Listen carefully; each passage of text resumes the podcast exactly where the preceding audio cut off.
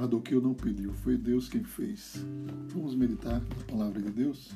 No livro de Esther, capítulo de número 6, versículo 1 em diante. Ora, naquela mesma noite, como não conseguisse dormir, o rei pediu que trouxesse o livro dos feitos memoráveis ou crônicas e ordenou que as histórias fossem lidas para seu descanso. E achou-se nas escrituras que Mardoqueu tinha denunciado Bigtan e Teres, dois dos oficiais do rei que guardavam a porta e tinham conspirado para tirar a vida de Xerxes. E o rei questionou: Que honra e reconhecimento foram conferidos a Mardoqueu por este feito? Os oficiais do rei que o serviam responderam: Não foi feito nada até hoje. Então o rei indagou: quem está no pátio? Ora, se era exatamente o momento em que Amã chegava ao vestíbulo, isso é, no pátio exterior do Palácio Real, a fim de pedir ao rei que autorizasse a execução de Mardoqueu na forca que Amã lhe havia preparado.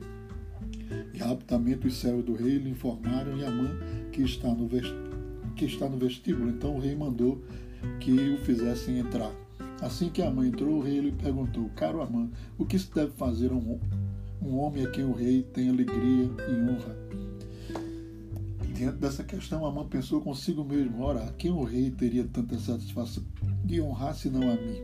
Por essa razão, deu a seguinte resposta ao rei: Ao homem que o rei tem prazer de honrar, caberia bem que se lhe vestisse o manto, o manto real que o próprio rei tem usado em grandes momentos, inclusive o cavalo que o rei costuma montar e que ele coloque sobre a cabeça uma réplica da coroa real e mais que tal ato envolva alguns dos mais ilustres príncipes do rei. Estes nobres cobrirão o homem a quem o rei deseja honrar com o manto real e conduzirão sob sua montaria pelas ruas da cidade, proclamando diante dele em alta voz: Eis como se trata o homem a quem o rei tem satisfação de homenagear. Ao ouvir essa sugestão, ordenou prontamente o rei Amã, muito muito bem, toma, pois, depressa os trajes e o cavalo, exatamente como disseste, e que se faça assim para com o judeu Mardoqueu, que está sentado à porta do palácio real, e lembra-te, não deixes de realizar absolutamente nada do que dissestes.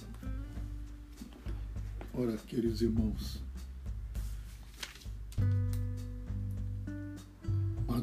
Mardoqueu era um simples servo, mas era um homem de um caráter ilibado era um homem de uma estrutura espiritual muito grande.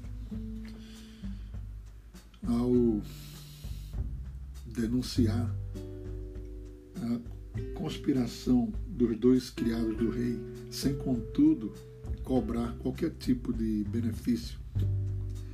Mardoqueu não estava fazendo aquilo em busca de reconhecimento, mas estava fazendo aquilo porque sabia que era errado, que era algo que não era correto.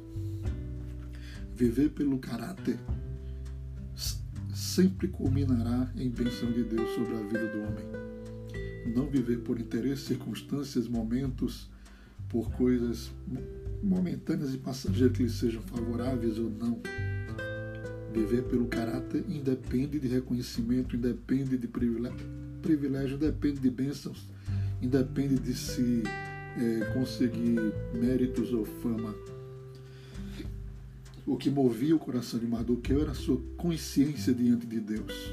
Apóstolo Paulo, falando a Timóteo, ele diz, guardando o mistério da fé, uma pura consciência. Esse caráter libado de Mardoqueu lhe, lhe é, restou, restou da parte de Deus uma recompensa, não da parte do rei, ainda que o rei foi utilizado e o seu mais feroz inimigo foi usado para lhe honrar, mas aquilo, aquilo vinha de Deus, porque Mardoqueu não fez para que o rei lhe reconhecesse.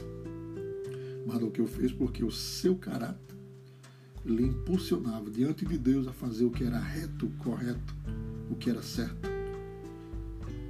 Deus recompensará aqueles de bom caráter e que primam por vivenciá-lo na sua presença. Não foi Marduk que pediu, foi Deus quem fez.